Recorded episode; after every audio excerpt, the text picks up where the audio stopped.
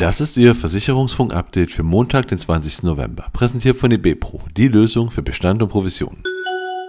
Generali mit Gewinnsprung.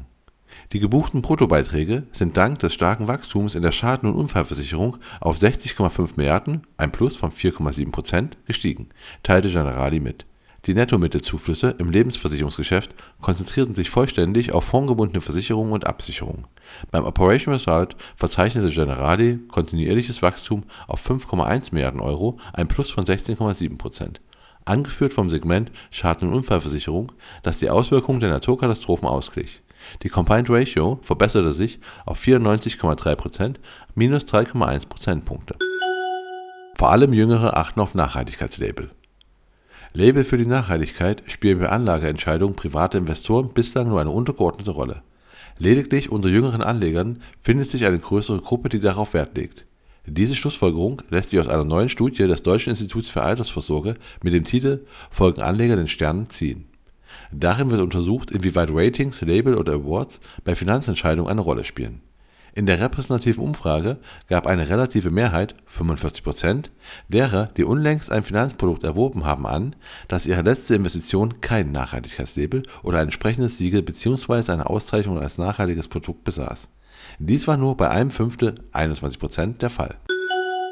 Canada Life holt Dr. Igor Radovic ins Board der Lebensversicherer Canada Life ernennt Dr. Igor Radovic, Commercial Director, zum Mitglied des Vorstands vorbehaltlicher Zustimmung der Central Bank of Ireland.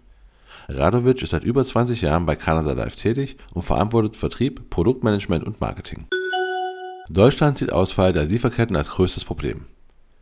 Der Aeon Global Risk Management Survey 2023 erfragt bei knapp 3000 Entscheidungsträgern aus 61 Ländern und Regionen, welche 10 Risiken sie für am größten halten.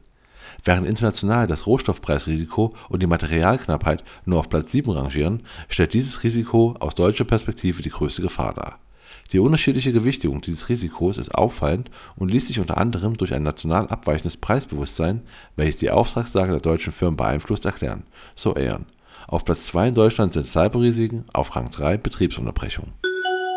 SV Sparkassenversicherung kauft Sanierungsunternehmen die PGI Sanierungs GmbH, ein Tochterunternehmen der SV Sparkassenversicherung Gebäudeversicherung AG, erwirbt die WBS Oechsle e.K. Damit setzt der Versicherer den Weg fort, perspektivisch in all ihren Regionen mit eigenen Sanierungsunternehmen am Start zu sein. Wartefristen bei Restkreditversicherungen EU rechtswidrig. Die in Deutschland tätigen Versicherer kritisieren, dass im aktuellen parlamentarischen Verfahren zum Zukunftsfinanzierungsgesetz auch Änderungen bei der Restkreditversicherung vorgenommen werden sollen die geplante Einführung einer siebentägigen Wartefrist zwischen dem Abschluss eines Verbraucherdarlehensvertrags und einer Restkreditversicherung verstößt aus unserer Sicht eindeutig gegen die bereits verabschiedete EU-Verbraucherkreditrichtlinie. Diese ist maximal harmonisierend, nationale Wahlmöglichkeiten bestehen in dieser Frage nicht, sagt Jörg Asmussen, Hauptgeschäftsführer des GDV. Und das war Ihr Versicherungsfunk-Update für Montag, den 20. November, präsentiert von eBepro, die Lösung für Bestand und Provision.